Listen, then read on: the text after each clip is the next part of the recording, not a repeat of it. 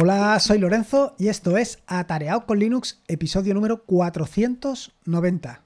Hoy prácticamente eh, continúo con el episodio del podcast anterior. Si en el episodio del podcast anterior te estuve hablando sobre Ansible y hardening, y no me refería a plantar flores en tu macetero, hoy te voy a hablar sobre Ansible y WordPress. ¿Y por qué Ansible y WordPress? Te estarás preguntando. Bueno, pues Sinceramente, llevo como aproximadamente unos tres o dos años, yo te diría que tres años, intentando actualizar la página web de atareado.es. Lo cierto es que yo creo que la versión de la página actual de atareado.es es del 2017, es decir, que ya tiene seis años. Y quieras que no, pues ya se le ve un poco vetusta. Y no solamente vetusta por eh, la, ¿cómo te diría? Por la estética de la misma, sino por las posibilidades que he ido mm, avanzando durante estos, estos seis años, evidentemente. Y es que, bueno, durante estos seis años la parte de WordPress relativa a los bloques se ha consolidado. De hecho, he implementado ya dos o tres bloques que estoy utilizando y es algo que quiero exprimir más. Y no solamente quiero exprimir la parte de los bloques, sino la parte precisamente de otras características que se han ido incorporando últimamente en WordPress. Evidentemente a ti es todo esto pues prácticamente como que te da lo mismo. Quiero decir que toda esta parte de WordPress, toda esta parte de la actualización de atareado.es pues como que te pilla un poco de soslayo. Pero no es exactamente así. Lo que quiero es potenciar mucho más la parte de los tutoriales para que sean mucho más accesibles, para que sea mucho más cómodo y práctico que, puedas aprovechar de ellos. Quiero profundizar mucho más en toda la parte de Bash, en la parte de Python, en la parte de Rust, en la parte de em, la gestión de Linux. Quiero avanzar muchísimo más en todo eso para llegar y para que tú puedas disfrutarlo más y para que puedas sacar el máximo partido posible. Esto es lo que quiero hacer. Y lo que me encuentro actualmente es que estoy limitado con las posibilidades del tema actual. Como te decía, el tema actual de WordPress es un tema que desarrollé en 2017. Es un tema que está basado en underscores y es un tema que es un tema clásico de WordPress, no es un tema que esté basado en bloques.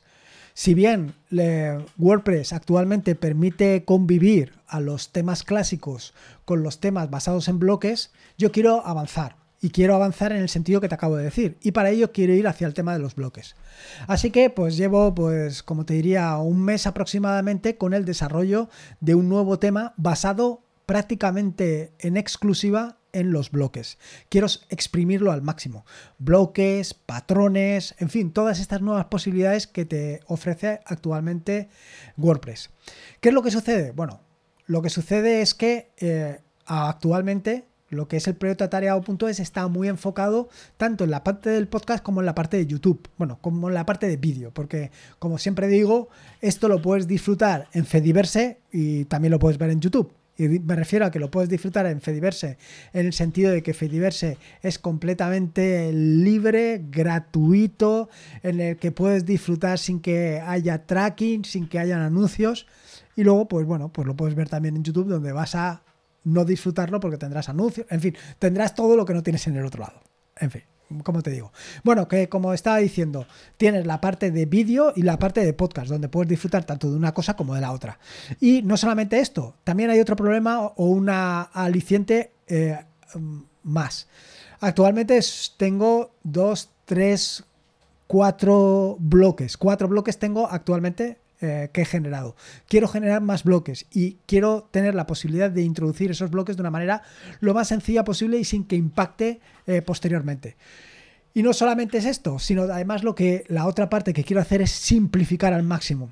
Simplificar al máximo la estructura de la página. Al final, lo único que tengo son eh, el blog, que simplemente es una recopilación de todo lo que voy publicando, de artículos, en fin, artículos, eh, tutoriales de todo tipo, todo esto, y el podcast y los vídeos. Esto sería el blog, que como te digo sería simplemente una recopilación. Luego, por otro lado, están los podcasts, que los podcasts no tienen más que eso, pues simplemente es cada episodio del podcast. Los tutoriales, que sí que tienen más enjundia, en tanto en cuanto un tutorial está compuesto de varios capítulos. Y luego, por otro lado, están los vídeos, que en muchas ocasiones los voy mezclando con los capítulos del tutorial. Eh, todo esto lo quiero fundir en uno y que sea mucho más sencillo y mucho más práctico buscarlo desde cualquier punto de la página. Es decir, así como ahora para encontrar los tutoriales se ve un poco más complejo, en, esta nueva versión que estoy implementando tendrás una caja de búsqueda en la parte superior para poder realizar exactamente las búsquedas. Con lo cual esto lo vamos a simplificar. Y luego por otro lado tengo el tema de que eh, simplemente estoy utilizando o bien una página donde se muestra el artículo o el podcast y luego otro que es de tipo archivo donde se muestran todos los capítulos o todos los eh, elementos del blog. Con lo cual, al final simplemente estoy utilizando dos páginas, por esto quiero simplificarlo al máximo. Y luego hay otra cosa que llevo, pues no te sé decir si aproximadamente, eh, bueno, pues exactamente lo mismo, pues tres o cuatro años dándole la vuelta a pasar a los temas oscuros. Y es que hace mucho tiempo que eh, utilizo prácticamente en cualquiera de mis ámbitos eh, las aplicaciones con tema oscuro, las páginas web con tema oscuro y sin embargo la página de tareao.es está en tema claro. Y esto me revienta muchísimo porque en muchas ocasiones consulto la propia página para eh, recordarme alguna cosa o simplemente para anotar en un vídeo, en un podcast que he hablado de eso y pues no lo tengo. Y esto, pues realmente es un poco, un poco infernal. Así que, bueno, pues se trata un poco de resolver ese problema. ¿Y esto qué tiene que ver con Ansible? Te estarás preguntando. Con Ansible, que he puesto ahí al principio. Bueno, ¿Qué es lo que estoy haciendo para eh, desplegar o para poner o para poner en marcha la página web? Bueno, pues para hacer la página web lo que estoy haciendo es dentro de un servidor, dentro de un VPS, lo que he levantado ha sido una instancia exactamente igual que la de... Bueno, exactamente igual no, porque eh, esto lo tengo alojado en un proveedor de hosting y yo lo estoy levantando en un servidor, en un VPS, ¿vale? Entonces, en ese VPS lo que he hecho ha sido levantar un contenedor Docker eh, bueno, realmente he levantado tres contenedores Docker, un contenedor con WordPress, otro contenedor con MySQL, otro contenedor con Redis y bueno, detrás de todo esto, o sea, delante de todo esto, evidentemente, un proxy inverso. En este caso, el proxy inverso que tengo implementado es Traffic.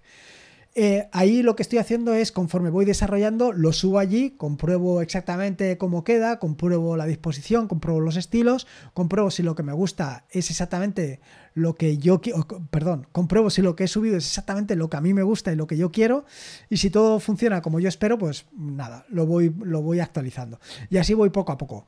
Em, evidentemente es un trabajo un poco laborioso, en tanto en cuanto temas de WordPress que vayan con bloques no hay tantos, con lo cual es un poco más complejo. Eh, el uso de los bloques todavía no lo tengo suficientemente interiorizado, a pesar de haber hecho ya bloques, que me queda por cierto hacer un bloque para Fediverse TV. Bueno, pues a pesar del tema de los bloques no lo tengo todavía interiorizado, con lo cual es un trabajo más. Y luego está el problema adicional de que, bueno, pues yo con el tema diseño, diseño gráfico, pues no me llevo del todo bien. Quiero decir que ah, más o menos puedo conseguir algo que sea realmente, bueno, realmente no, que sea más o menos aparente, pero no es, digamos, que cuando lo veas vas a decir, madre mía, qué bonito. Voy a intentar que sea lo más aparente posible, pero no sé si lo voy a conseguir. Bueno, como te digo, eh, más o menos la estructura está como te lo acabo de decir. Eh, con esos Docker levantados, tengo levantado allí la página web. Pero, ¿qué estoy haciendo? Pues estoy desarrollando en local, estoy desarrollando en mi máquina. Voy desarrollando y cada vez que hago alguna actualización la subo a, GitHub y también la subo, por, supuesto, a la página y allí voy viendo cómo son los resultados. Y esto, como te digo, lo hago todo en tiempo real. Inicialmente, para hacer todos estos despliegues, pues eh, lo que hacía era utilizar rsync. Pero eh, últimamente, pues no estoy muy por la labor de utilizar rsync porque me he vuelto un perezoso o por la razón que tú quieras. Y no solamente es esto, también está el tema de los permisos. Y es que, claro, eh, WordPress, bueno, toda esta parte de Docker, dependiendo cómo lo levantes, pues tiene unos usuarios por defecto o tiene otros usuarios. Esto eh, de los permisos, los usuarios de Docker, etcétera, etcétera, seguro que ya te has enfrentado con él en más de una ocasión. ¿Y cómo resolverlos? Bueno, pues en mi caso después de darle muchas vueltas y después de plantearme cuál era la mejor solución, dije, madre mía, ¿para qué te estás calentando tanto la cabeza? Si tienes Ansible. Con Ansible lo tienes resuelto en un momento. Simplemente se trata de sincronizar tu local con el remoto, eh, utilizando un, usuario al efecto y luego cambiarle las propiedades para que tengan la cambiarle el propietario y los permisos para que tenga el propietario los permisos que requiere el contenedor en WordPress. Y con eso ya lo tienes solucionado. ¿Por qué te tienes que calentar más la cabeza?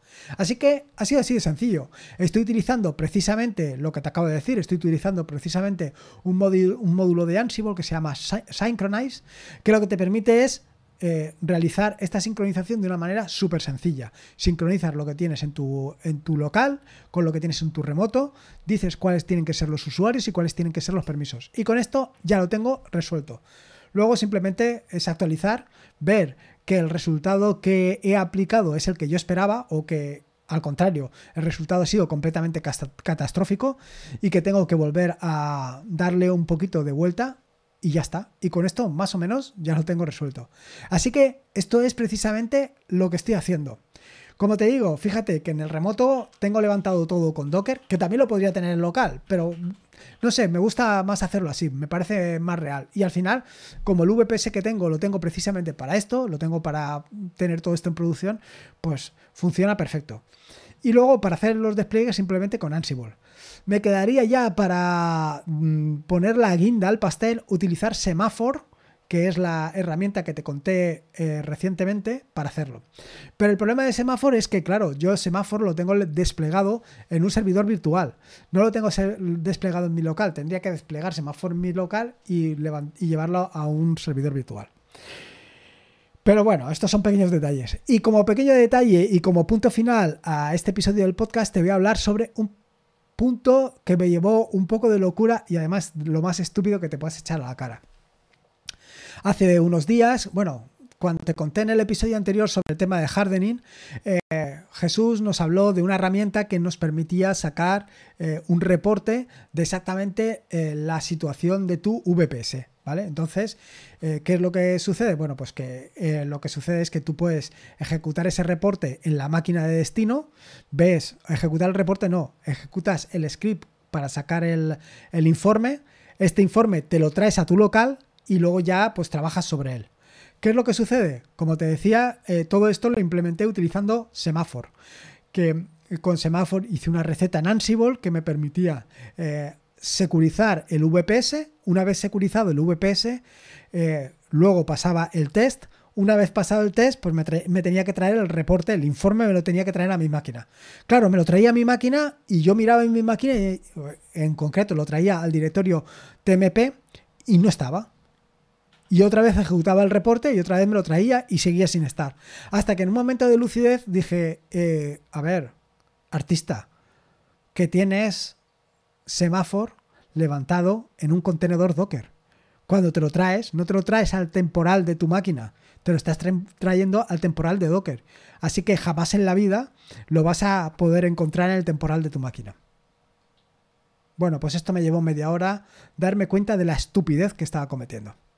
En fin, pequeños detalles. Probablemente fuera las horas de la mañana a la que lo estaba haciendo o quizá que tenía la mente turbia. Vete a saber. Y nada más, esto es un poco lo que quería contarte. Esto es lo que quería contarte en este nuevo episodio del podcast. Espero que lo hayas disfrutado tanto como lo he disfrutado yo. Eh, recordarte el tema de la pereza que la única manera de dar a conocer este episodio del podcast, bueno, la única manera de conocer este podcast, la única manera de dar a conocer este proyecto es a través de tu ayuda, a través de tu difusión, a través de una evaluación, ya sea en Evox, en Apple Podcasts, en Spotify o incluso en ChatGPT. ¿Qué demonios? Recordarte que este es un podcast de la fantástica y maravillosa red de podcast de sospechosos habituales, donde puedes encontrar fantásticos y maravillosos podcasts. Puedes suscribirte a la red de podcast de sospechosos habituales en feedpress.me barra sospechosos habituales. Y por último, y como te digo siempre, recordarte que la vida son dos días y uno ya ha pasado. Así que disfruta como si no hubiera mañana. Y si puede ser con Linux, y en este caso con Ansible y WordPress, mejor que mejor. Un saludo y nos escuchamos el próximo lunes. Hasta luego.